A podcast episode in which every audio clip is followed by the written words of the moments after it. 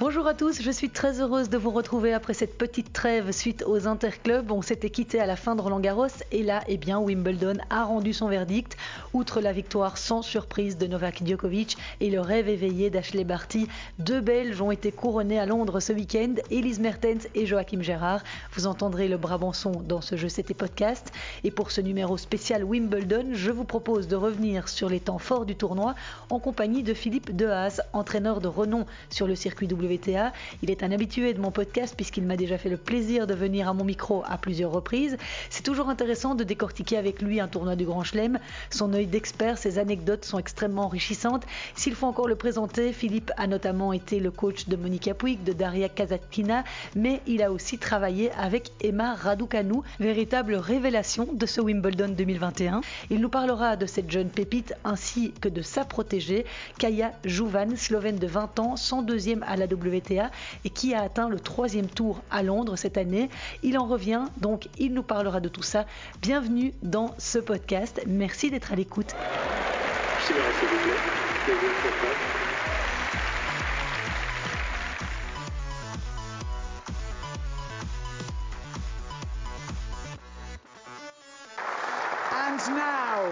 The 2021 Wimbledon champion from Belgium, Joachim Gerard. Joachim Gérard en larmes sur le cours numéro 3 de Wimbledon ce dimanche. C'était sur le coup de 14 heures. Le Belge a battu en finale du tournoi en fauteuil le Britannique Gordon Reid 6-2, 7-6 pour s'adjuger le deuxième titre du Grand Chelem de sa carrière après l'Open d'Australie en début d'année. Alors Joachim, merci de m'accorder ces quelques minutes ce lundi matin alors que tu es dans l'Eurostar qui te ramène de Londres. Tu as fêté, j'imagine, ce premier titre décroché à Wimbledon? Oui, on a fêté ça. On a fêté ça devant le match de foot de la finale de la Coupe d'Europe euh, hier soir. Un calmement, quelques bières. Et, voilà, on se prépare plutôt déjà aux prochains tournois qui, vont se passer dans les semaines qui viennent. Et, et euh, on se tourne vers les Jeux euh, de Tokyo. Alors on va parler des Jeux et des prochains objectifs tout de suite, mais d'abord revenons sur cette magnifique finale hier. On pouvait lire beaucoup d'émotions sur ton visage après la balle de match, plus d'émotions que lors de l'Australian Open? Oui, il y avait plus d'émotions, premièrement parce que même si je, l'ai fait une fois, gagner un grand chelem, gagner un deuxième grand chelem, ça, ça reste toujours aussi incroyable. Et puis euh, j'ai eu beaucoup plus de stress sur, euh, sur ce match euh, que lors de, de, ma finale à l'Australian Open. Et je pense que c'est vraiment ça, c'est vraiment toute la, tout ce stress qui est sorti d'un coup et, ça s'est traduit en une joie émotionnelle de pleurs. Beaucoup de stress parce que tu mènes 6-2, 4-1 et puis un peu de fébrilité et pour le même prix, Gordon Reid peut revenir. Oui, à ce moment-là, tout se passe bien et puis malheureusement, je commence à pousser un peu plus ma balle comme, on comme un peu à mon habitude de temps en temps dans, sur certains matchs mais j'ai réussi à rester calme et euh, à continuer à avoir la maîtrise de, de, mon corps et de, de ma tête jusqu'au bout. Et, et euh, c'est là que j'ai réussi à montrer euh, que j'étais toujours présent dans, dans le tie-break du deuxième. C'est dans ce secteur-là précisément, le mental, que tu as beaucoup évolué. Est-ce que tu as franchi une étape avec cette victoire? Je ne sais pas si c'est une étape que j'ai passée ici, mais en tout cas, c'est quelque chose qu'on travaille assez régulièrement avec, avec tout, tout, mon staff et, et mon coach mental. Et, euh, et donc, euh, cette semaine, j'ai montré à plusieurs reprises que je pouvais rester calme et euh, continuer à gérer, pas entièrement mes émotions, mais à gérer au moins la plus grande partie de mes émotions. Et puis c'est une belle revanche aussi après ta défaite au premier tour de Roland Garros qui a été une grosse déception. On ne va pas parler que de Roland Garros, mais de, de tous les tournois qui, qui, se sont passés durant cette période où j'ai euh, pas super bien presté, où j'ai fait beaucoup d'erreurs. Et là, ici, euh, depuis cela, on a, on a beaucoup travaillé, que ce soit à l'aspect mental, physique ou tonistique, et, euh, et ça montre que, que, le travail paye. Et maintenant, tu le disais, cap sur les Jeux paralympiques de Tokyo, un grand objectif pour toi, j'imagine. Oui, les, les, Jeux de Tokyo euh, sont un, un, grand objectif pour moi, comme, euh, comme n'importe quel grand chelem, n'importe quel tournoi aussi, et euh, j'ai hâte d'y arriver, de, de pouvoir défendre mes, défendre mes chances. On y sera vite, ça te laisse pas énormément de temps pour te préparer au changement de surface? Si, bah, de toute façon, on n'a jamais beaucoup de temps pour préparer n'importe quel tournoi. Il faut, faut, savoir se remettre tout de suite euh, dans le mood de, de l'entraînement et c'est ce qu'on va faire tout de suite. Et alors, je ne sais pas si tu le sais, mais tu as joué sous les yeux de la duchesse de Cambridge, Kate Middleton, hier. Oui, j'étais même pas au courant, je l'ai su que par la suite. Euh, c'est un honneur de pouvoir le faire, mais, mais dans tous les cas, euh, voilà, c'était pour moi une, une preuve que j'étais vraiment focus sur mon match et, et que, que je, je n'ai pas fait attention à ça. Est-ce que gagner ce titre à Wimbledon t'a procuré les émotions les plus intenses que tu aies vécues sur un terrain de tennis? Non, j'en ai, eu beaucoup euh, dans, dans, dans, tous les sens, euh, que ce soit là, au jeu à Rio, à mes premiers Masters. On, on vit des émotions à chaque fois qu'on monte sur le cours, que ce soit des bonnes ou des mauvaises. Et j'espère en vivre encore beaucoup dans, dans le futur. Eh bien, merci beaucoup Joachim. On te souhaite un bon retour en Belgique et on te suivra de près pendant les Jeux. Merci beaucoup. Ciao, ciao.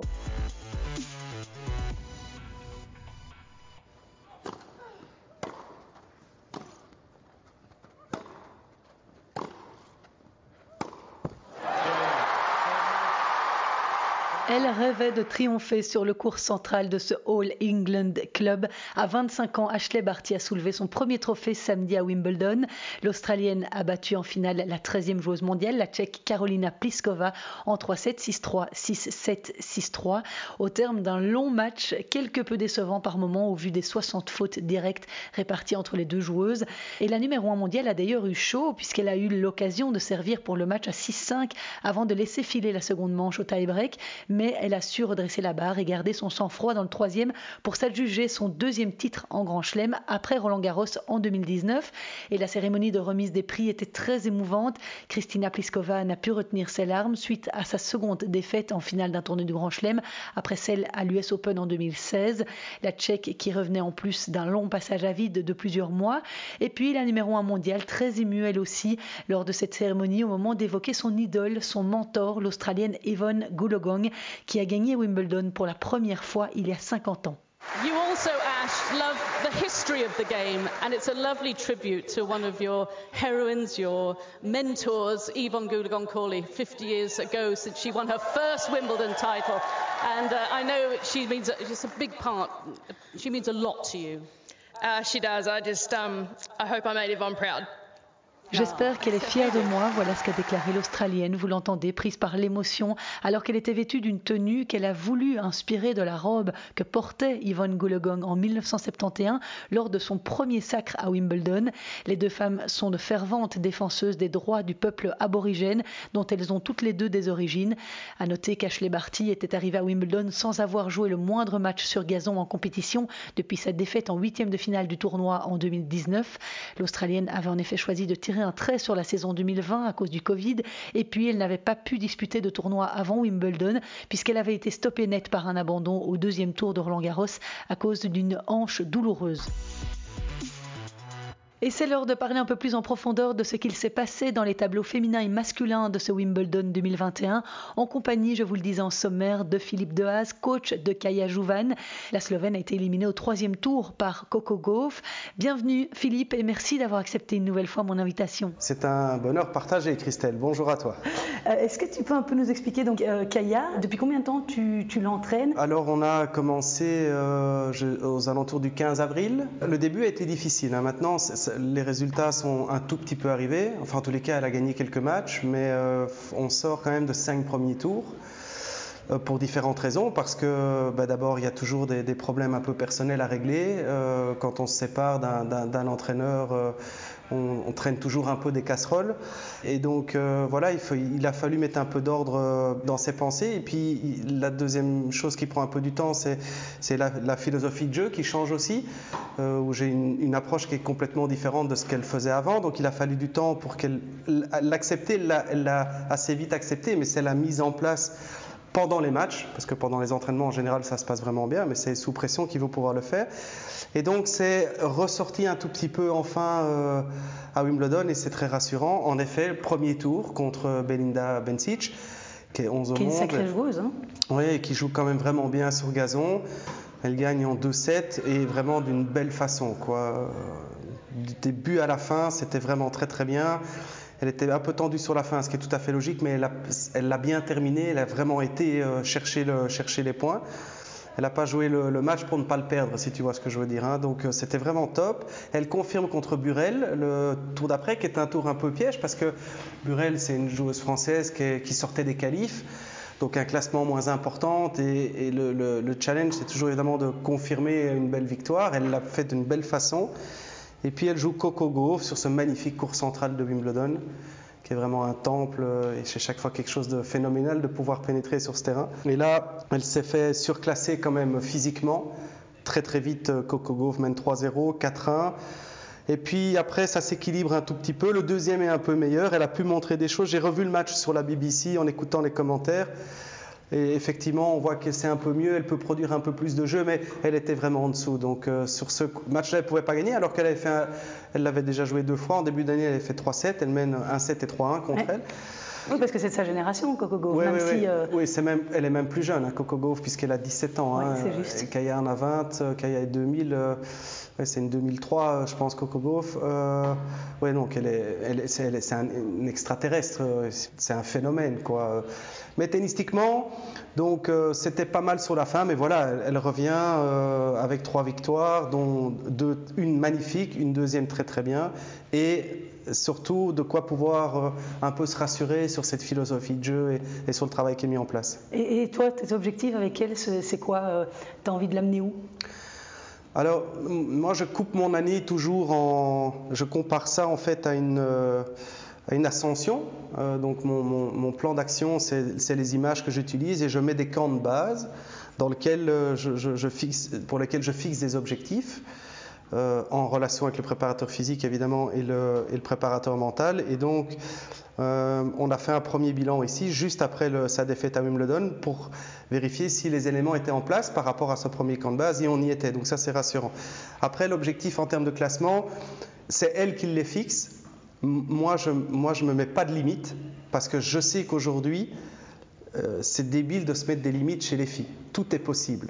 On le voit, euh, on en reparlera tout à l'heure, même si Barty, euh, évidemment, sort un peu du jeu, mais euh, aujourd'hui, tout le monde peut le faire. Dans le quoi. top 30, en tout cas à partir de, de 5 à 30, euh, il n'y a plus vraiment Voilà, de, voilà. de Et donc, hiérarchie. et donc, Kaya, elle a le potentiel pour vite aller dans les 30. Quand je dis vite, fin 2022, pour moi. Mais quand on est 30, on peut être 25, et quand on est 25, on peut être 15, quoi. Donc euh, après, il n'y a pas de limite. Moi, je ne me concentre pas trop sur le classement, mais je me concentre sur les étapes qui permettent de développer son jeu plutôt. Et tu vas l'accompagner sur le circuit tout au long de l'année, ou un certain nombre de semaines?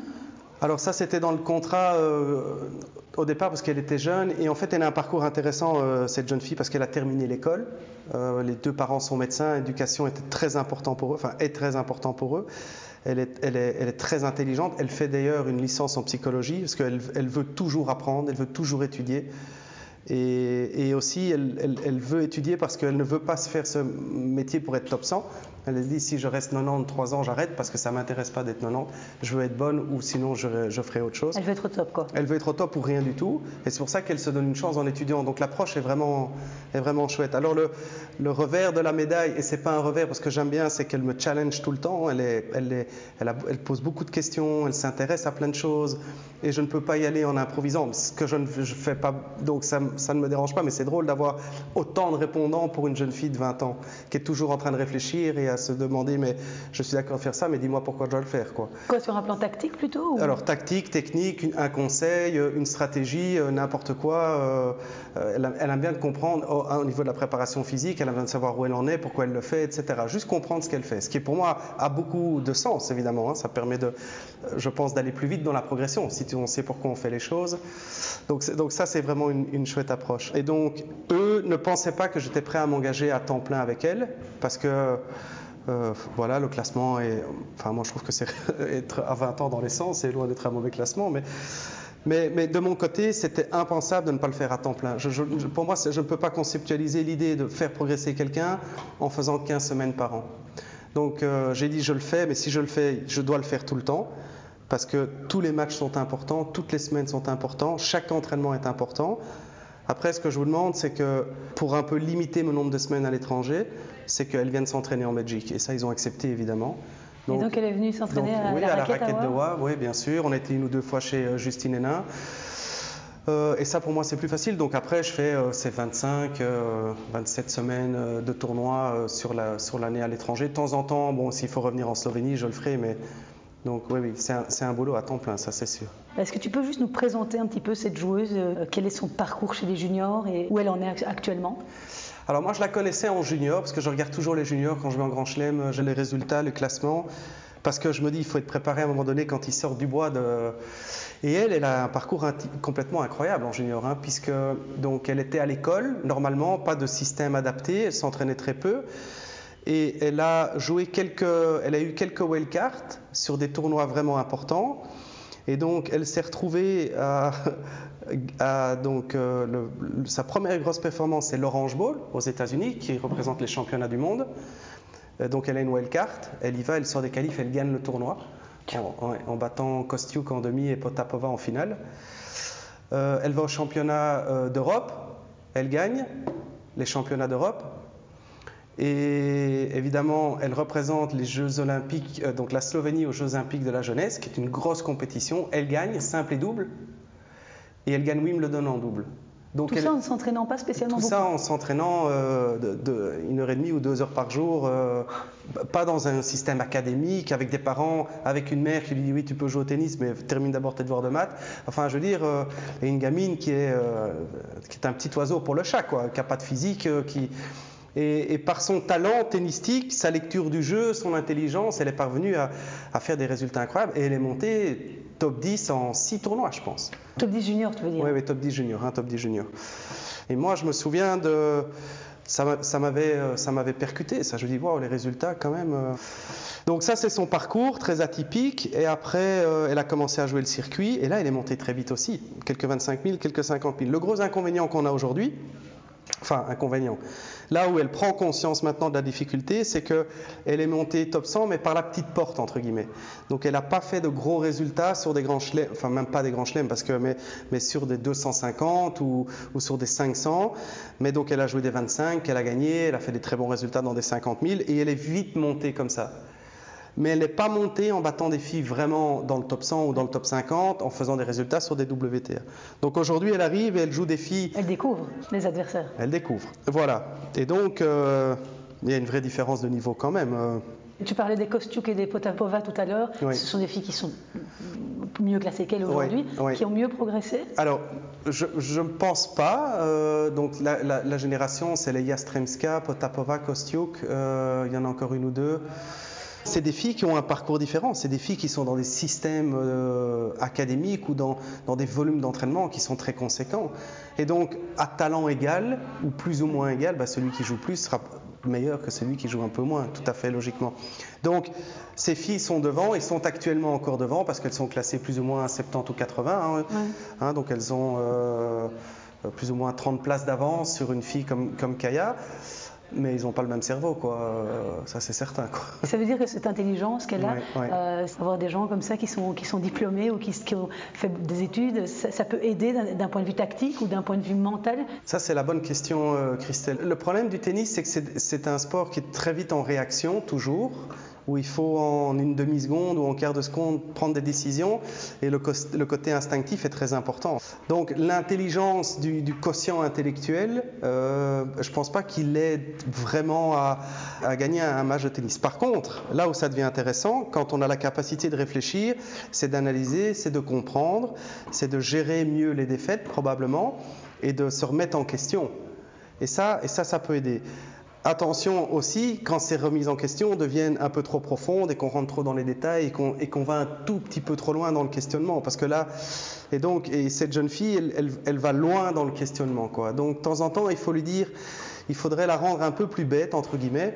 Euh, je ne sais pas si je peux dire ça, mais enfin, pour, pour revenir finalement juste aux bases du jeu. Et, et donc, mais à choisir entre quelqu'un qui serait complètement stupide ou supérieurement intelligent, je pense que la deuxième option reste toujours la meilleure, quoi qu'il arrive et quoi qu'on fasse. Quoi.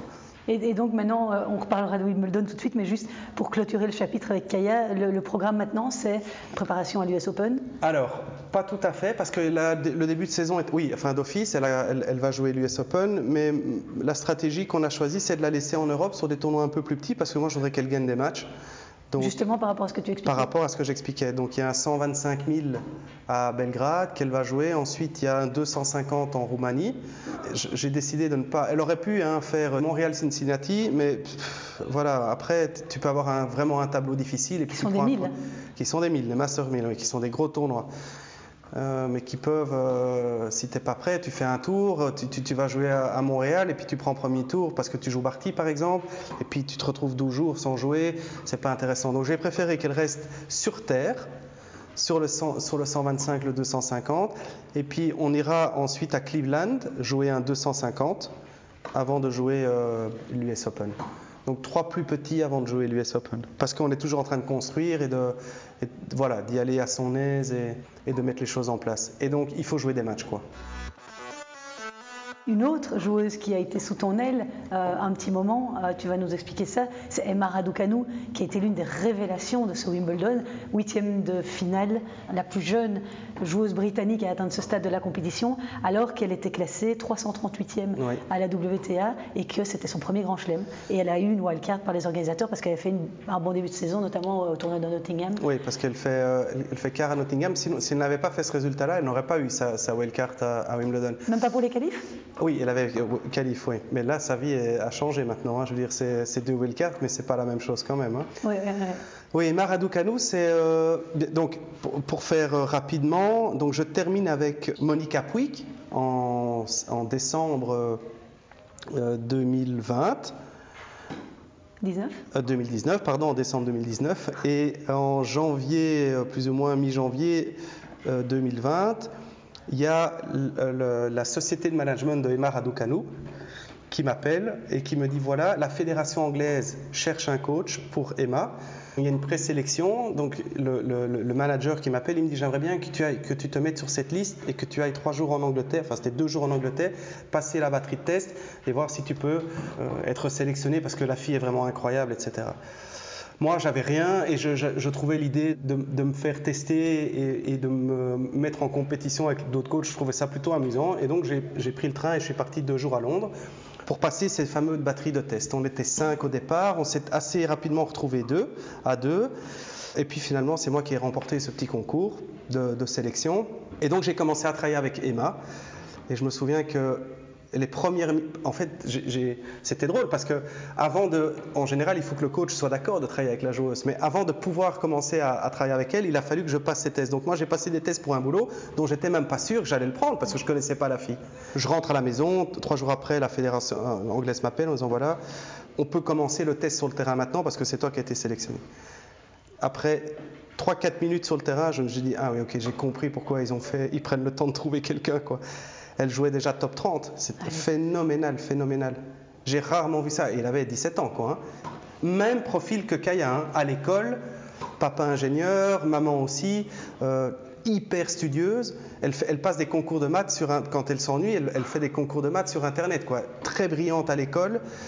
Euh, donc, et qu'est-ce que tu as vu qui t'a tant euh, marqué? C'était sa puissance ouais, alors, de... et, et, là où j'ai eu un peu peur quand je l'ai revue, elle a perdu 10 kilos. Donc elle avait 10 kilos de plus euh, quand moi je m'en occupais. Et là, elle, est, elle, était comme ça. Et je ne sais pas ce qui s'est passé sur son. Alors probablement trop de stress et trop d'émotions qui a fait qu'elle a dû abandonner. Mais... Oui, on rappelle qu'elle a dû abandonner contre Tomljanovic en quart de finale. Voilà, j'espère que physiquement elle tiendra le coup. Mais bref, euh, qualité de frappe incroyable. Donc vraiment, ça sortait des deux côtés, service hyper puissant une capacité de, de, de concentration, de, oui, d'être, de mettre de l'intensité dans le moment. Je ne sais pas si tu comprends ce que ouais, je veux dire, ouais.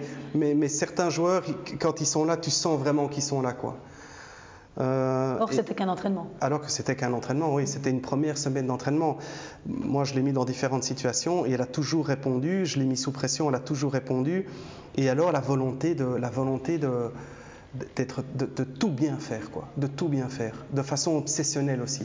Perfectionniste. Oui oui à crever à crever oui oui. Capable de, de voilà d'en frapper 20 dessus. Mais un peu obsessionnel hein, donc tant que ça va pas elle reste quoi. Donc je me dis waouh à 17 ans pour et, une fille. et après comme, pourquoi est-ce que le Covid. Le Covid c'est le Covid qui a mis fin à cette histoire là donc la première vague arrive en mars. Ben, tout s'arrête. Ok tout s'arrête. Tac tac les mois passent. Euh, tu restes en contact avec elle Je reste en contact avec elle. Euh, mars, avril, mai, juin. Après le mois de juin, je contacte le papa. Je dis qu'est-ce qu'on fait euh, Il me dit franchement, Philippe, je sais pas ce qu'on. Parce que le papa, pour la petite histoire, l'a empêché de sortir de la maison pendant le Covid. Il était très très très craintif par rapport à ça. Donc le résultat qu'elle a fait là, elle l'a fait en n'ayant pratiquement pas joué pendant six mois. Hein. C'est juste surréaliste quoi. Donc elle, elle, elle, elle, ne jouait pas. Le papa ne voulait pas qu'elle sorte de chez elle, même pas aller au centre d'entraînement à Wimbledon où les autres s'entraînaient. Elle n'était pas autorisée à faire ça. Et le père m'a dit Je ne vais pas te garder comme ça euh, sous la main, franchement on, arrête là, merci, blablabla. Elle m'a envoyé une carte, ce que je trouve incroyable, parce que c'est pas du tout de la nouvelle génération, ça. Hein. une petite carte, euh, et donc, et après, euh, et puis oui, parce qu'on en avait parlé, je pense, lors de, notre dernière entrevue de Emma Raducanu. Et puis la deuxième vague est arrivée, et puis voilà, l'histoire s'est terminée là, quoi. Et, par qui elle a été reprise alors maintenant? Nigel, euh, qui, travaille là en fait et qui est l'ancien coach de Anna Contavet. Oui, Annette Contavet qui est passée par l'Académie du Style.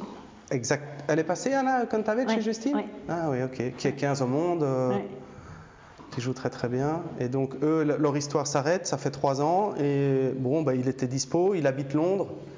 Hein, parce que pour la, la, petite histoire, donc sa, euh, sa fille a épousé Andy Moret. Donc, ils, sont, ils sont sur place. Lui, là, bon, il a de l'expérience. Hein, il a travaillé avec, euh, avec plusieurs filles du top. Je pense à Ivanovic notamment. Et donc euh, voilà, donc il est en test à Wimbledon. Je pense que le test était plutôt positif. Je suis pas inquiet pour son avenir. Et ce Wimbledon, tu l'as vécu comment? C'était chouette de pouvoir retourner sur place? C'était particulier? Il y avait des mesures qui étaient assez difficiles? Oui, euh, alors pas gay en tant qu'entraîneur et en tant que joueur, parce que donc un hôtel avait été bloqué pour euh, l'ensemble de, l'organisation, hein, donc euh, arbitre, juge de ligne, toute l'intendance, tous les joueurs, etc. Tout le monde dans un hôtel, sans autres clients.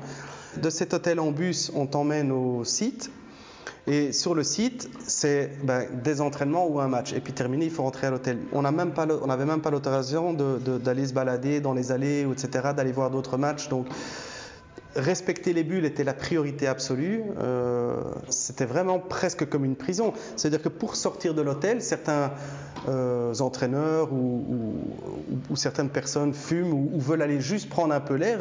C'était 10 mètres carrés à la sortie de, l'hôtel et point barre. Ce central de Wimbledon, tu l'avais déjà foulé euh, souvent? Alors, ma dernière expérience, c'était euh, Daria Kazatkina en 2018. Elle avait fait quart. Non, donc c'était mon deuxième match en tant qu'entraîneur sur ce central, mais ça reste pour moi quelque chose de phénoménal. J'aime utiliser cette expression, c'est un temple. le terrain est magnifique, il y a une atmosphère. Et alors, les Anglais, ils, ont, ils sont très, très, très disciplinés, très respectueux. Et donc, il y a beaucoup de bruit, beaucoup de bruit, beaucoup de bruit. Et puis, quand l'arbitre dit time, il n'y a plus un. Mais quand, quand, je te dis plus un, c'est plus un. quoi. C'est comme on dit à un petit garçon, tu te tais maintenant et il n'y a plus personne qui bouge. Pas comme aux États-Unis. Non, non, aux États-Unis, c'est la. Oui, mais c'est aussi très bien. Hein, euh, je trouve qu'aller sur l'Arthur H à l'US Open, en night session par exemple, c'est fantastique. Les Américains, ils vivent le sport, c'est la fête, etc. Les Anglais, on est dans les règles, dans le respect, dans le règlement, c'est complètement différent. Mais euh, pour quelqu'un de plus traditionnel, Wimbledon, c'est le top du top. Et, donc c'est magnifique. Et qu'est-ce que tu as retenu de ce Wimbledon? On, sait, on est vendredi soir, Ashley Barty, Karolina Pliskova vont s'affronter en finale. Normal, selon toi? On va reparler juste de deux, trois faits. Il y a eu cet effet de, de Serena au premier tour, enfin pas cette défaite, cet abandon. Énorme désillusion, énorme déception. Elle est sortie du terrain en pleurs elle continue à vouloir y arriver. Tu penses qu'elle peut atteindre ce 24e Grand Chelem? Honnêtement, moi je l'ai vu s'entraîner hein, plusieurs fois. Je la voyais à peine bouger sur le terrain. Quoi. Honnêtement, qu'elle se blesse pour moi n'est pas du tout une surprise parce que je la trouvais pas assez athlétique, pas assez.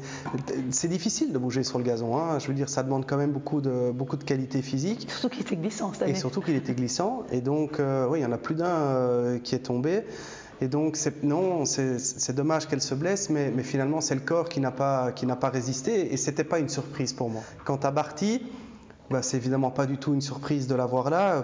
De mémoire, elle a battu euh, Blinkova, euh, elle a battu euh, Tomnalovic, elle a battu euh, Krejcikova qui a, gagné Roland. elle bat, elle, bat, elle, bat pas des filles qui sont, qui sont particulièrement incroyables, mais c'est aussi ça le tennis féminin aujourd'hui. Et sans jouer son meilleur tennis en plus. Non, elle n'a pas perdu un set pour arriver jusqu'en finale. Euh, donc c'est pas une surprise de l'avoir là. Quand je vois le tableau, euh, c'est tout, à fait, tout à fait logique. Pour euh, parler aussi juste des Belges, est-ce que Elise Mertens est décevante en perdant au troisième tour contre Madison Keys? Perte contre Madison Keys sur gazon, on sait qu'en deux frappes, elle peut traverser les murs, elle sert très bien, elle frappe très fort. Alors le problème de Madison Keys, c'est qu'un match sur deux, elle n'a pas envie de le jouer, mais si elle a envie de le jouer et qu'elle l'amène dedans, c'est compliqué de gagner. Quoi. Il y a quelques joueuses comme ça euh, qui sont super difficiles à jouer quand, quand tout rentre. Donc c'était un mauvais tableau pour elle.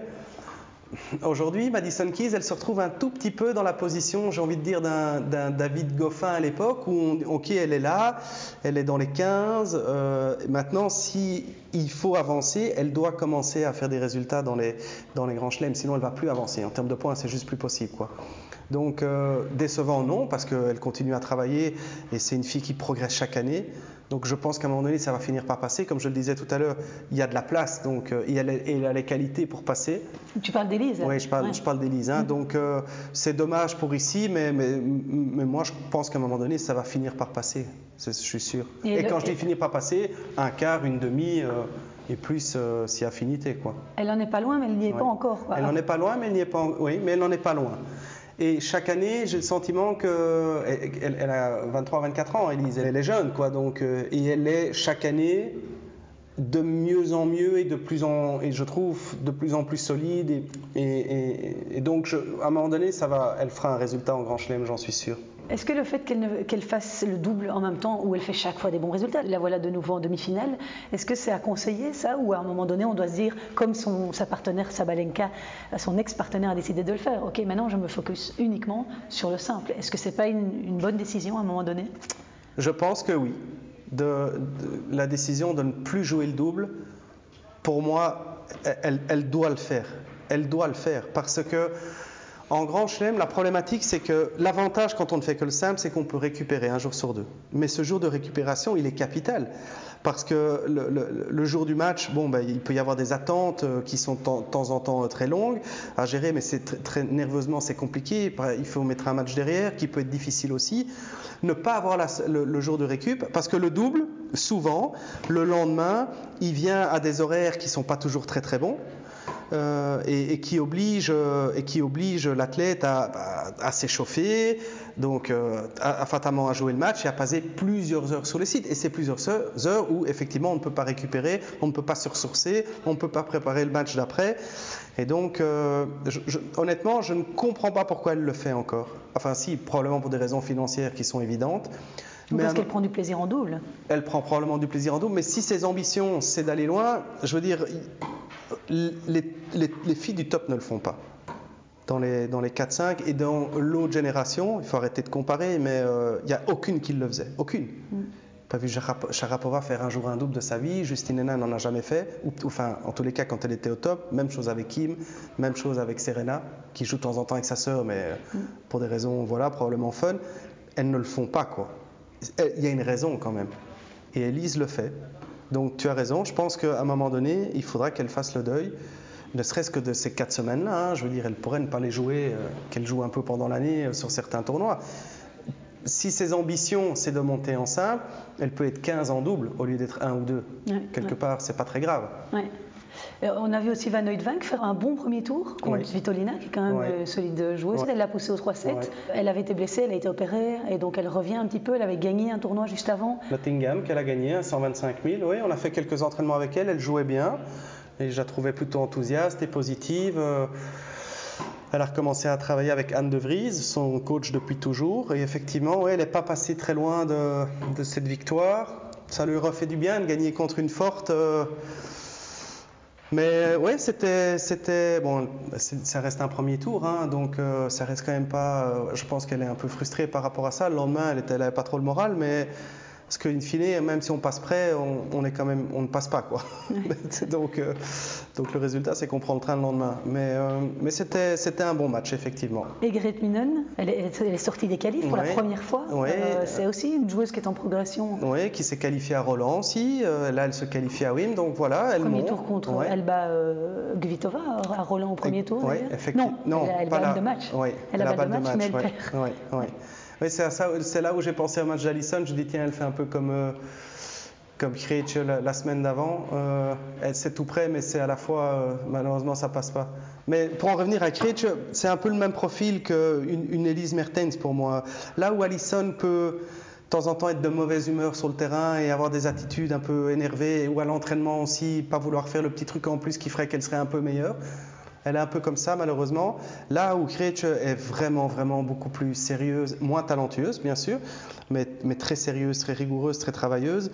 Et on le voit, elle monte aussi. Hein, elle monte en puissance, ses résultats sont de, de, de, mieux en mieux. De plus en plus constant, en tout De cas. plus en plus constant. Elle va s'installer dans l'essence, c'est certain. Et puis, elle va faire des bonnes semaines. Et cette, cette gamine va monter parce qu'elle a des qualités. Hein, elle joue vraiment bien au tennis. Hein. Ouais. Elle a du jeu, quoi. Ouais. Il faut que mentalement, maintenant, elle prenne confiance. Mais aussi, c'est un milieu qu'elle découvre. Elle n'a pas beaucoup d'expérience. Elle a, une filière, elle a, gagné des 20... Vraiment, elle monte à son aise. Hein. Ses résultats dans les ITF étaient de mieux en mieux. Et là, elle arrive. Et il faudra probablement 2-3 ans pour, s'habituer un peu au niveau. Mais il faut suivre les résultats de Milan. Elle va nous surprendre. Et, et, par rapport à, aux, aux, autres favorites, on a de nouveau vu Hans Jabeur euh, au stade ouais, des génial. quarts de finale. Elle a une main, euh, elle est ouais. étonnante cette joueuse. Oui, ouais, elle est étonnante. Elle est d'abord vraiment chouette, humainement, elle est drôle, elle est, elle est, elle est gentille. Et c'est une gamine qui a un talent, voilà, elle est pétrifiée de talent, mais pas très courageuse non plus. On le voit, elle est un peu physiquement, elle pourrait être un peu plus affûtée. Et, et elle a eu aussi énormément de, matchs qu'elle n'a pas joué jusqu'au bout, qu'elle a abandonné, ou parce que ça la saoulait pour une raison ou pour une autre. Et là maintenant, depuis une bonne année, je pense que la maturité, l'expérience, euh, c'est plus la maturité, je pense, et un peu le fait d'être fatigué de, de, de, cochonner beaucoup de matchs. À un moment donné, ça prend le dessus et elle, et elle confirme. Après, contre Sabalenka, Sabalenka, elle est, elle est, monstrueuse, quoi. Physiquement, elle fait la différence et c'est super dur de jouer contre elle parce qu'elle frappe comme une mule. Et les petits slices et les petites amorties d'une euh, Hans Jabber contre une Sabalenka, hmm, pas, ça passe pas, quoi. Ouais. Mais, pas. mais, Sabalenka qui perd au tour d'après contre Pliskova. Oui, ouais, mais qui, a, qui, qui peut, parce qu'en deux frappes, elle peut la mettre dehors. Pliskova, elle sert comme un homme. Et voilà, donc c'est vraiment ce type de jeu-là qui peut la déranger. Euh, mais si ça avait été Barty, euh, je ne suis pas convaincu qu'elle passe pas. Quoi, hein. Donc euh, une Pliskova, une Kvitova, voilà, c'est des, des, jeux qui peuvent ennuyer Sabalenka parce qu'ils peuvent frapper plus fort qu'elle. Mais, euh, mais, Sabalenka, elle bouge très très bien, elle est très athlétique, elle est très solide et elle frappe très très très très fort. Donc c'est très difficile à jouer. Je, vois souvent Daria Kazatkina, chaque fois qu'elle la joue. Elle n'arrive pas à la battre parce qu'elle la, elle, la, elle, elle, elle, lui marche dessus physiquement. Quoi. Ça veut dire qu'en finale, ça va cogner entre Barty et, et, euh, et Pliskova Ouais, ça va être intéressant, hein, ça va être vraiment intéressant. Alors Pliskova bouge pas très très bien, donc elle va. Ça, elle est grande. Ouais, elle est grande. Oui, je vois Barty gagner contre, contre Pliskova parce que a, Barty, elle a vraiment du, elle a un beau jeu, hein, Barty. Elle est gaie à avoir joué, il y en a ouais. très très peu, quoi. Elle, est très, elle a un jeu très varié. Très varié. Elle aime très, bien monter au ouais. filet. Un beau slice. Ouais. Elle sert bien, elle l'amortit bien, elle a une belle lecture du jeu, elle force pas. C'est gai à regarder, quoi? Et ça fait plus, presque 5 mois qu'elle n'est ouais. pas rentrée chez elle, ouais. euh, ah, Barty, ouais, puisque avec le Covid, elle n'a pas le droit de rentrer en Australie, sinon c'est des quarantaines et c'est compliqué. Donc je trouve qu'elle a du mérite de par le fait qu'elle est séparée des siens depuis des mois. et euh, moi, je mettrais une petite pièce sur Barty, et, euh, puisque le, le, podcast sera diffusé au lendemain ou sur le lendemain de la finale. Donc euh, tu mets aussi une pièce sur Barty. je mets aussi une pièce sur Barty. bon, on n'a pas parlé de Coco Gauff qui, qui s'installe, mais elle, elle a que 17 ans. On a tendance à oublier qu'elle a que 17 ans. Euh, Est-ce qu'elle n'est pas arrivée trop jeune Est-ce que c'est une joueuse qui est encore en développement à cet âge-là Ou, est-ce qu'elle elle a atteint sa, sa maturité? Non, d'office, elle est en développement. On n'atteint pas la maturité physique et, et, et tennistique et, et, mentale à 17 ans. Cependant, euh, moi, je suis un tout petit peu inquiet sur le long terme quand je l'entends dire l'année passée qu'elle est fatiguée. Je ne sais pas si tu as hein, vu ces articles tourner. Ouais où elle, elle, était en, presque en burn-out. Quoi. Oui, comme, à, comme, comme, ça arrive à beaucoup de mais, joueuses. Mais, à 16 ans, ouais, à ouais. tenir ces propos-là, moi, ça m'a ça, ça bouleversé de voir ça. Je me dis, mais la gamine a 16 ans, donc ça veut dire que pour arriver dans cet état-là à 16 ans, imagine le nombre de milliers d'heures qu'elle a dû faire pour avoir ce niveau-là, bien sûr, euh, mais pour avoir surtout cette fatigue mentale-là. Donc, elle est extraordinaire, oui, mais à quel prix? Et le prix, c'est du talent, mais c'est surtout beaucoup de travail. Est-ce que c'était son choix? C'est toujours ça la, la, question. Ou est-ce que c'est le choix de papa et de maman d'en de, faire une championne?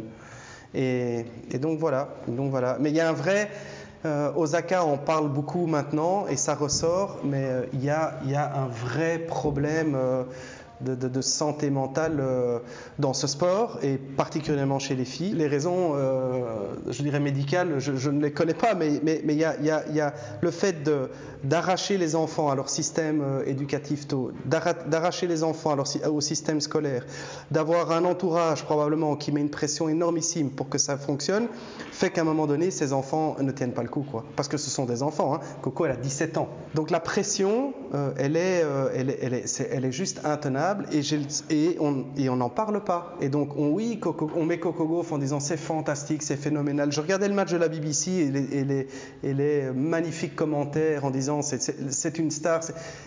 Mais, ok, c'est bien de gagner des matchs de tennis, mais, qui se soucie de son état quoi? Et donc que Osaka parle de cette problématique qui est réelle, parce qu'elle est réelle, à tous les niveaux et beaucoup dans les niveaux en dessous, quand je des filles qui sont classées entre 40 et, et 80 qui souffrent il y en a, il y en a énormément et, on en parle trop peu et il n'y a pas grand-chose qui est mis en place. Et ça, c'est un vrai, un vrai problème, quoi. C'est un fléau même, j'ai envie de dire. Et Dieu sait à quel point elle souffre pour, pour, décider de ne pas aller à Wim. Elle, elle, est vraiment dans une phase où elle va très, elle va, elle va très mal, quoi. Elle va très très mal. Et il y en a beaucoup qui vont pas bien. Beaucoup, beaucoup, beaucoup qui vont pas bien. Alors je pense qu'il fera, il y a, rien, il ne se passera rien parce que parce que qu'est-ce qui est important, c'est de show must go on. Il faut, il faut mettre des stars, il faut que les gens s'amusent, il faut vendre des tickets, il faut, il faut faire de l'argent. mais, mais, mais, à quel prix, quoi? Mm. Donc, pourquoi on parlait de ça, en fait? Parce qu'on parlait de Coco Gauff. Et oui, euh, c'est ça. Donc, la question, j'attends de voir, quoi. Parce qu'elle elle joue bien, elle a gagné des bons matchs, mais elle n'a encore, oui, elle a gagné un ou deux WTA, mais elle n'a encore rien gagné de probant. Et j'espère juste, j'espère juste qu'elle va tenir le coup une joueuse dont on n'a pas beaucoup parlé, mais qui est quand même de retour, et c'est Angélique Kerber. Oui. Elle, est, euh, elle est quand même là souvent dans les grands rendez-vous, alors qu'on ne la voit pas beaucoup par ailleurs. Ici, elle va quand même jusqu'en demi-finale. Euh, ben, J'ai discuté avec son entraîneur justement, parce que comme moi j'avais décroché pendant un an et demi, et en fait elle a récupéré euh, un entraîneur avec qui elle a fait des, des résultats magnifiques. Il m'expliquait que depuis un an, elle retrouvait comme un deuxième souffle et vraiment une envie de, bien faire les choses. Donc plus sérieuse à l'entraînement, plus rigoureuse. Mais comme tu le dis, c'était un peu up and down. Mais sur des grands chelems, Wimbledon, c'est son préféré. Sur gazon, elle joue incroyablement bien. Et donc sur des tournois comme ça, sur des gros événements, elle peut vraiment se, se recadrer et, se mettre la tête à l'endroit et, être euh, très déterminée. Maintenant, elle est quand même sur la fin de sa carrière. Je veux dire, Kerber, c'est pas l'avenir de la WTA, mais ça reste un tour très difficile à jouer quand même. Sauf euh, quand elle va jouer sur terre ou à Roland où elle n'a jamais passé un tour de sa vie et que, voilà, quand elle veut pas, elle veut pas quoi.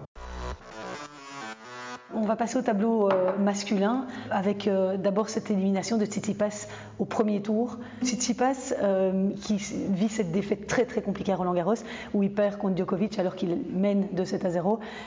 On s'en remet pas facilement, c'est pour ça qu'il a, même pas voulu jouer de tournoi préparatoire à, Wimbledon. C'est quoi? C'est vraiment trop dur mentalement? Moi, c'est la raison que je mets à cette défaite-là perd contre Tiafoy, euh, bon, qui, est un bon joueur, quoi, mais euh, je veux dire qui n'est pas plus fort que, que Tsitsipas, mais c'est certainement pas tennistiquement, ça s'est joué. Et effectivement, arriver avec cette, euh, cette, espèce d'énorme désillusion, parce qu'il a quand même, quand on se remémore cette, cette fameuse finale, c'était curieux, hein, il mène 2-7 à 0, Djokovic sort du terrain, enfin, je sais pas si on va en parler ou pas, mais et donc je pense qu'il n'est pas. Quand on connaît le personnage et sa sensibilité, qui je trouve magnifique, hein, il est quand même vraiment différent des autres, euh, Tsitsipas. Et ce côté encore quand même vraiment émotif, ça ne me surprend pas qu'il ne soit pas, qu'il n'ait pas récupéré pour Wimbledon il faut se ressourcer. Il faut... C'est là où on voit combien sont incroyablement forts tous les, les, les, trois autres. Hein, de pouvoir. Euh, Djokovic, il va les enquiller, quoi, les grands chelems. C'est juste surréaliste ce qu'il fait. Mais c'est encore autre chose. Mais donc, voilà, je reste convaincu que Tsitsipas, c'est vraiment lui qui fera. Il va s'en, il va s'en envoyer 4-5 à un moment donné, quand il aura un peu plus de, un peu plus de maturité, parce qu'il est extraordinaire. Et il est tellement complet. Il peut jouer sur toutes les surfaces il a un état d'esprit fantastique, il a un jeu somptueux, physiquement, il est taillé pour jouer au tennis. Enfin, moi, je trouve que c'est un athlète hors pair. Il est incroyable. Ici, c'est juste Oui, mais mentalement, est-ce que tu ne dois pas aussi accepter ce genre de défaite, repartir au combat et, jouer le Queens et, te préparer au gazon? Parce que c'est un peu de fébrilité quand même. Oui, mais peut-être qu'il a besoin juste. C'est là justement, c'est un peu en relation avec ce que je disais juste avant. Est-ce qu'on ne peut pas. Auto...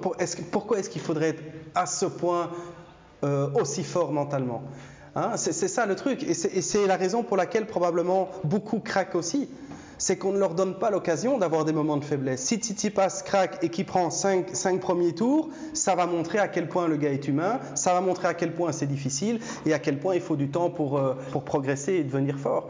Et donc, moi je dis, c'est pas grave et c'est normal. C'est même presque rassurant. Qu'il est humain, plus humain. Ben, ben oui, et de dire, ben oui, il fait finale de, Roland Garros, il est à quelques points de, ou à quelques jeux de gagner le tournoi. Euh, oui, puis il avait enchaîné aussi. Il avait fait Monte Carlo, il avait fait finale à Barcelone, euh, et donc il a, il a fait une grosse, grosse saison sur terre. Oui, bien sûr. Donc il arrive fatigué et rôti. Bon, ben, il se trouve sur Wimbledon cette année. Mm. Dans 12 mois, on en rejoint un autre. Hein. Ouais. Et euh, on parlait du, tennis euh, britannique tout à l'heure avec euh, Raducanu, mais quelle magnifique performance des joueurs britanniques avec Murray, bon, même s'il il a perdu, mais aussi Norrie, Evans, sont, des, sont des joueurs qui ont prouvé, qui ont fait une saison 2021 magnifique. Et Evans aussi, hein, qui travaille avec Julien Auforlin, hein, c'était, qui m'en parlait, enfin, il était 200 et je me souviens que Julien disait déjà que le garçon avait un talent phénoménal, il n'avait pas la discipline et, et, la rigueur pour travailler au quotidien, pour exploiter ce talent. Mais maintenant, euh, pour la petite anecdote, je l'ai croisé dans le couloir de l'hôtel et j'ai dit un petit mot. J'ai dit Julien aurait été fier de, ton, de, de cette remise en question et cette façon qu'il a maintenant d'être beaucoup plus sérieux et beaucoup plus rigoureux. Il était, il était d'accord avec ça et, et, il dit Ouais, j'ai vraiment changé, quoi, je suis plus le même gars. Ben, de nouveau, je trouve que c'est bien. Est-ce que c'est des gars qui prennent le temps Il a profité un peu de la vie, quoi. Ok, il s'est un peu amusé, il a fait la fête, on lui a reproché l'un ou deux trucs mais il a de la personnalité, il a un tennis fantastique, il n'est pas sorti à 18 ans, non, ok, mais est-ce que c'est est-ce que c'est à ce point grave mm.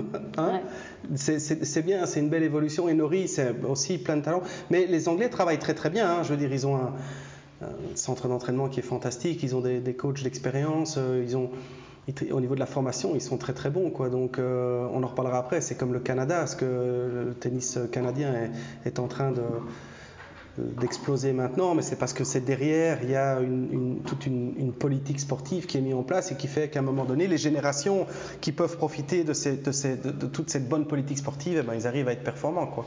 Ouais, ben justement, le Canada avec Oja Aliassim qui a franchi une étape hein, cette, quinzaine. Il a, il a sorti Zverev, euh, qui n'avait jamais battu. Je crois qu'il restait sur trois défaites contre Zverev. Et puis Chapovalov, euh, qui est euh, en, demi-finale. Ce sont des jeunes. Ah, c'est des gamins, effectivement, et qui viennent de cette école canadienne, qui travaillent bien. Et Félix, il est phénoménal, quoi. Phénoménal. ça, c'est vraiment la nouvelle génération, quoi. Et je suis tellement content de les voir aller là, parce que Enfin, moi, je me plains toujours de voir les mêmes, je vais arrêter de le dire.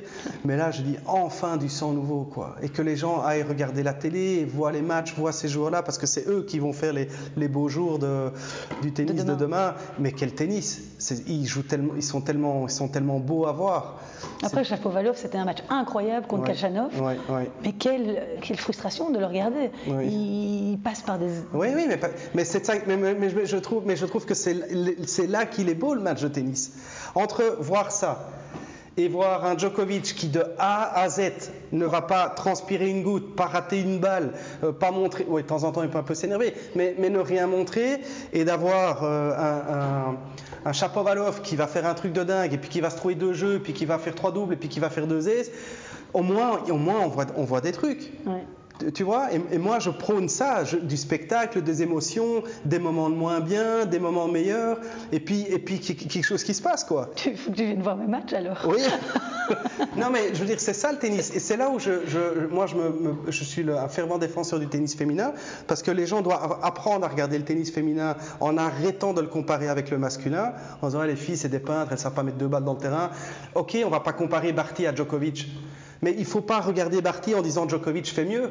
Il faut regarder Barty en disant c'est du tennis féminin, elles ont des qualités physiques, elles ont des qualités techniques et elles ont cette fragilité émotionnelle qui fait que le jeu est beau parce que il peut se passer plein de trucs. Alors certains vont voir, ça comme de la faiblesse. Oh, ouais, ouais, mais elle mène 6-1, 4-1, elle perd le match, c'est quoi ça? C'est pas normal.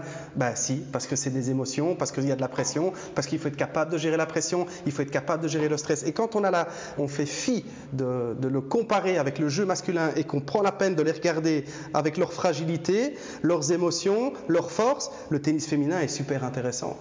Et quand je vois un Chapovalov, quand on voit un Tsitsipas se trouer au premier tour, on, on est dans cet esprit-là, quoi. Ouais. Peut-être que ça marchera pas aujourd'hui, bah, je vais regarder. Et je trouve que le, le tennis euh, et le sport, c'est aussi montrer sa fragilité, quoi. Tu vas voir Djokovic, tu sais que ça va aller, quoi. Ouais. Il va pas se trouver Djokovic. Mm. Enfin, quand il se trouve, il s'arrange pour qu'il se trouve pas trop longtemps. Mais, mais, mais, mais Il va au vestiaire d'abord. il va d'abord au vestiaire et puis ça va mieux. On est médisant. Non, mais cela dit, je ne sais pas, on n'en parle pas de ça. Enfin, Tsitsipas, il en a parlé un tout petit peu dans son interview. C'est quand même toujours intéressant, quoi. On, on- on- c'est marrant, quoi. J'en ai parlé dans mon podcast et euh, quelque part, ça fait partie du jeu. Oui. On a le droit de sortir du terrain Oui. et il n'y a pas de règles. Non. Il n'y a pas de règle de limite de temps. Les joueurs font un petit peu ce qu'ils veulent. Comment, comment on ne réglemente pas euh, ces sorties? Mais moi, c'est ça que je critique. hein. Après ce qu'il fasse au vestiaire ne me regarde pas. Mais d'où vient cette règle? Un- Imaginons un match de boxe. euh, Il y a, y a huit, huit rounds. il y a- les six premiers sont à l'avantage d'un des boxeurs. Et puis au septième, il dit Ok, j'arrive. hein. Et le mec se casse. Ça, ça n'existe pas, ça. Dans, je un conflit, on, on ne peut pas s'échapper du combat. Et là, comme tu dis, parce que le, le- le règlement est très flou, on peut sortir, voilà, avec un temps raisonnable, mais ça casse complètement. Alors derrière, on peut bien sûr se reposer, se ressourcer. Alors il y a toujours un, un juge de ligne qui va avec, on ne peut pas faire n'importe quoi. Mais enfin, ça ne va pas, quoi. Euh, Djokovic, euh, jamais inquiété finalement dans ce Wimbledon. Non, euh, et, et qui va l'inquiéter, Djokovic, pour la suite? Parce que là, il est tellement bien physiquement, son- il est tellement fort, qui va battre Djokovic En 5-7 Je vois pas.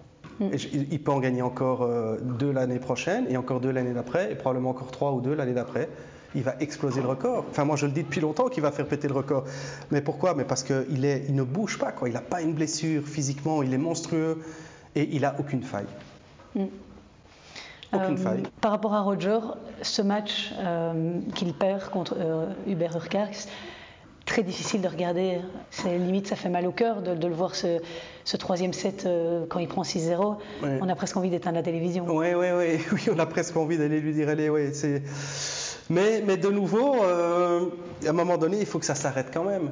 Il a 40 ans, euh, la nouvelle génération est en face de lui. De nouveau, hein, 97 euh, génération de Urcax, c'est triste, mais c'est pas, c'est normal que ce soit pas éternel. Bien sûr, on a, on a, on a jamais, plus jamais vu, enfin, on n'a jamais vu Federer faire ça. C'était une première pour tout le monde. Surtout Donc, à on- Wimbledon. Surtout à 6-0. Wimbledon. Jamais pris 6-0 Ouais, à je pense, non, je sais même pas si un jour il a pris 6-0 dans sa carrière professionnelle en dehors des juniors, j'en sais rien. Une fois contre Nadal à Roland. Ah oui, ok. Non, mais t'imagines en 18 ans ou 19 ans, quoi. Ouais. Ah oui, oui. Donc ça n'arrive pas. Mais, mais euh, je ne m'attendrai qu'à moitié parce que je suis le gars qui prône de mettre en avant la nouvelle génération et, et donc Roger Federer est le plus grand et le plus phénoménal et celui pour qui moi j'aurai toujours le plus grand, la plus grande admiration. Cependant, euh, voilà, euh, place aux jeunes maintenant. Mais la performance reste quand même incroyable. Ça fait 18 mois qu'il est en train de se, se reconstruire, deux opérations Ouais. du genou. Ouais, il fait quand même quart de finale. C'est surréaliste, hein. Et euh, bon, il- mais certes, c'était le match de trop. Est-ce que tu crois qu'on le reverra l'année prochaine? À Wimbledon? Est-ce qu'il rejouera un jour à Wimbledon? Je lisais un peu la presse, il disait oui, il veut continuer, quoi. Il aura toujours son invitation, quoi qu'il arrive. Ouais, je pense qu'il va encore essayer, à mon avis, ouais. Et on n'a pas parlé du Berurcax parce qu'il faut quand même souligner sa Bah ouais, performance ouais, parce que contre Federer, c'était énorme ce qu'il a fait. hein. hein. Ouais, bien sûr. C'est un gars qui frappe euh, sur tout. c'est un magnifique tennis, quoi. Ouais, il, est, il est exceptionnel, exceptionnel, mais pas du tout connu. Tu le mets ici, personne connaît. Donc c'est bien de voir ces gars-là euh, en avant. Il faut en faire la promotion et. Il avait gagné Miami quand même il y a quelques mois, mais après plus rien. Non, oui. Alors il a gagné Miami et il n'a pas été très respecté dans cette victoire-là parce qu'il n'y avait personne. Si tu te souviens, tu vois, il n'y avait pas Djoko, il n'y avait pas Federer, il n'y avait pas Nadal, euh, il n'y avait personne. On a dit c'est bon, il a gagné, euh, c'est de la chance entre guillemets. Enfin, c'est ce qu'on racontait. Ouais. Mais euh, ok, ben là il a mis tout le monde d'accord. Hein. Mm. C'est que s'il le gagne là et qu'il est là, il a le niveau, quoi. Ouais. Donc, euh, donc c'est cette nouvelle génération qui arrive et, et qui est super gai à regarder, avec des jeux très spécifiques et quand même vraiment différents. hein. Ouais. Très riche. Très riche, exact. Et alors, un dernier petit mot par rapport à Berrettini. Berrettini qui fait une saison sur gazon énorme, il a gagné Queens juste avant Wimbledon. C'est aussi euh, un gars de la nouvelle génération qui peut bousculer les plus grands selon toi? Certainement. Je n'ai jamais regardé les années naissances, je pense qu'il est 96. Oui, il est 96. Oui, il est là. Euh, j'aime bien. Je, le trouve un peu moins flamboyant que les Tsitsipas ou les Chapeau-Faloff ou. Euh, ou les Félix. Euh, voilà, c'est complètement personnel, hein, c'est euh, pas du tout objectif ce que je dis là. Bon, oui, il est là et comme tu dis, il fait une magnifique saison sur. Et voilà, ça c'est. À 25 ans, euh, c'est des gars qui arrivent à pleine maturité, quoi. C'est eux, quoi. C'est les 4-5 qu'on a cités, avec Zverev, bien sûr, hein, qui reste aussi, on n'en a pas parlé de Zverev, mais un peu, on, on attend aussi de voir mieux quand même. Hein. Zverev, c'est toujours, ok, c'est un peu oups, encore raté, quoi. Hein donc on espère quand même qu'il va aussi euh, se prendre en main sérieux. Maintenant, je discutais pour en parler juste un petit mot sur Zverev. Euh, je ne sais plus qui disait ça. Je crois que c'était Mats Wilander dans une de ses interviews. Il disait que la problématique de Zverev, et moi je ne sais pas parce que je ne le vois pas s'entraîner, c'est que d'après, je crois que c'était Mats Wilander, il disait pour lui ça ne passera jamais parce qu'il n'a pas cette, cette rigueur et cette volonté à l'entraînement d'être tout meilleur. Il est un peu plus dilettante, un peu moins discipliné, un peu moins euh, exigeant avec lui-même, un peu moins à la recherche de l'excellence. Peut-être encore trop jeune, comme on disait tout à l'heure. Oui, peut-être. Et donc, euh, peut-être que cet état d'esprit aujourd'hui, parce que ça ne pardonne pas, pour monter à ce niveau-là et faire euh, y aller envoyer un D4, il n'y a, pas de faiblesse et de voilà, ce ne sera pas un coup de chance, quoi. Bon, mais écoute Philippe, merci beaucoup en tout cas pour ton analyse toujours super intéressante. Euh, les auditeurs en redemandent à chaque fois, donc voilà, merci d'avoir été mon, mon invité. Bon, on, on aura bu de la bru, on avait dit que ce serait de la bière. Oui, oui, oui. je suis un peu déçu quand même. Allez, bon, bonne chance pour la suite. Merci Christelle, à bientôt. Et pour revenir sur ce sixième sacre de Novak Djokovic à Wimbledon, il s'est imposé en 4-7, 6-7, 6-4, 6-4, 6-3 face à Matteo Berrettini. Il a évidemment égalé le record de 20 titres du Grand Chelem détenu par Roger Federer et Rafael Nadal et n'est plus qu'à une petite marche de réaliser le Grand Chelem. Il deviendrait alors l'indiscutable GOAT, the greatest of all time, le meilleur joueur de tous les temps, en tout cas au niveau des résultats. Dans les cœurs, on sait que c'est une autre histoire. Je me considère comme le meilleur, a déclaré Novak Djokovic mais est-ce que je suis le plus grand de tous les temps? Je laisse ce débat aux autres. Depuis la fin de la saison dernière, Djokovic a égalé le record de Pete Sampras du nombre d'années terminées à la place de numéro 1 mondial. Depuis mars, il est devenu le joueur ayant passé le plus de semaines à cette place. Il débute ce lundi sa 328e semaine, sacré pour la neuvième fois en février à l'Open d'Australie, son majeur préféré. Le numéro 1 mondial a décroché en juin son deuxième Roland Garros après celui de 2016. Et puis dimanche, donc, ce sixième Wimbledon. Depuis que Djokovic a remporté son premier majeur en 2008 en Australie, Nadal en a décroché 17 et Federer 8. En tout cas, grâce à cette victoire, il est déjà assuré de participer aux ATP Finals, le tournoi de fin de saison qui rassemble les 8 meilleurs joueurs de l'année. Mais avant cela, le Serbe a désormais l'US Open en pointe de mire après les Jeux Olympiques. Du moins, s'il y participe, puisqu'il a exprimé pour la toute première fois dimanche après sa victoire en finale une hésitation quant à un déplacement au JO de Tokyo en raison des nouvelles restrictions sanitaires mes plans ont toujours été de participer au jeu, mais maintenant je suis un peu partagée. C'est du 50-50 à cause de ce que j'entends depuis deux jours. Affaire à suivre donc. On sait que Rafael Nadal a déjà choisi de faire l'impasse sur ces jeux, tout comme Tim, Vavrinka, Dimitrov, Chapovalov, Sinner. Ils sont 16 du top 40 à avoir renoncé à ces JO. David Goffin, lui, a annoncé qu'il déciderait ce lundi s'il y allait ou non. Alors d'enregistrer ce podcast, l'info ne m'est pas encore parvenue. Je vous rappelle que David Goffin s'était blessé à la cheville le 14 juin sur le gazon de Halle. À noter que Roger Federer, lui, sera bien présent pour ses cinquièmes Jeux Olympiques. L'équipe suisse a officialisé sa participation la semaine dernière.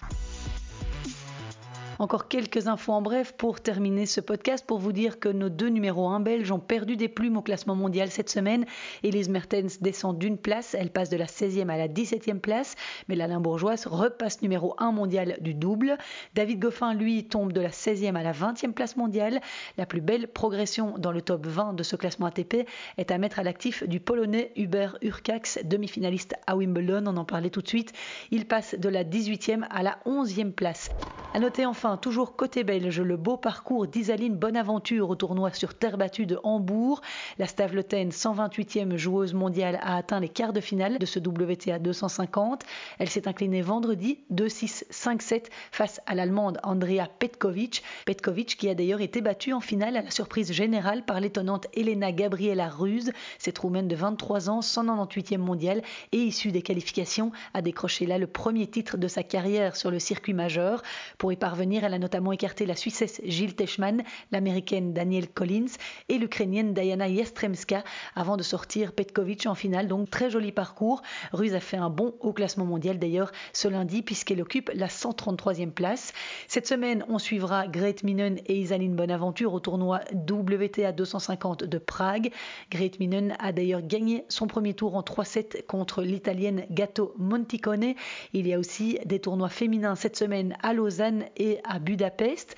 Chez les hommes, place à l'ATP 500 d'Hambourg où Tsitsipas et Carreño Busta sont les deux premières têtes de série. C'est sur terre battue. Et il y a aussi au programme cette semaine deux ATP 250 en Suède et à Newport aux États-Unis. Un menu assez riche avant le tournoi olympique qui débutera le 23 juillet et qui réunira 172 joueurs. C'est sur ces infos que je vous laisse. Il y aura moins de podcasts cet été. Je serai en vacances les deux prochaines semaines ainsi qu'une bonne partie du mois d'août. Mais je vous reviens entre les deux le 1er août avec un max d'infos. D'ici là, je vous souhaite un très bel été, bon tournoi pour ceux qui en font. Merci de partager cet épisode et les autres si vous les avez appréciés. Et bien sûr, n'hésitez pas à me rejoindre sur mes réseaux sociaux. Chaque petit message me fait vraiment plaisir. À très bientôt. Ciao.